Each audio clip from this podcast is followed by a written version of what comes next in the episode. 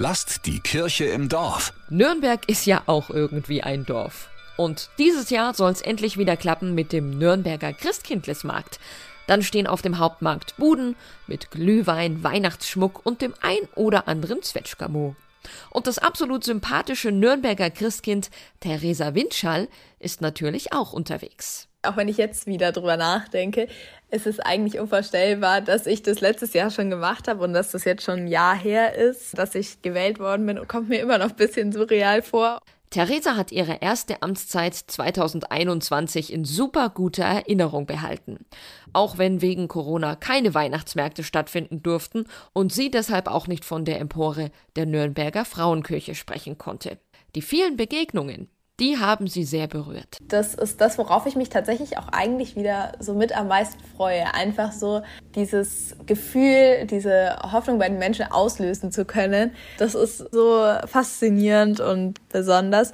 Und ja, natürlich freue ich mich dieses Jahr auch auf den Prolog, also keine Frage. Das ist nochmal ein ganz anderes Gefühl, wenn man dann vor so vielen Menschen sprechen darf. Wie schaut's denn aus mit dem Prolog?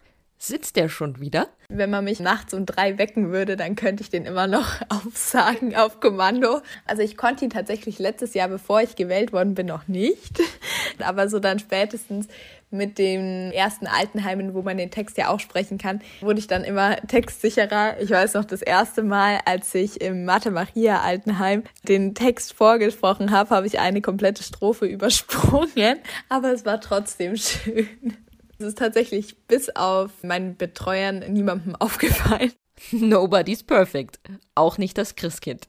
Theresa hat mittlerweile das Abi in der Tasche und macht gerade ein freiwilliges soziales Jahr im Nordklinikum Nürnberg. So vom Grundsatz her ist es zu dem FSJ, wo man ja auch Menschen hilft und versucht für Menschen da zu sein, eigentlich eine ähnliche Aufgabe. Im November und Dezember ist sie im Krankenhaus freigestellt. Denn ja, als Christkind viele kleine und große Menschen glücklich machen, das ist ein Vollzeitjob. Wichtige Frage noch zum Schluss.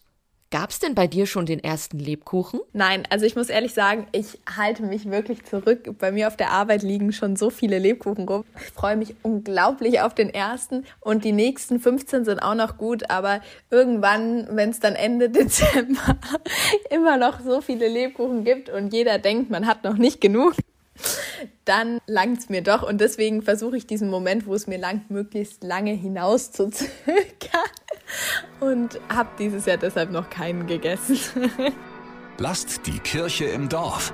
Immer samstags gibt's eine neue Folge. Abonniert uns gerne.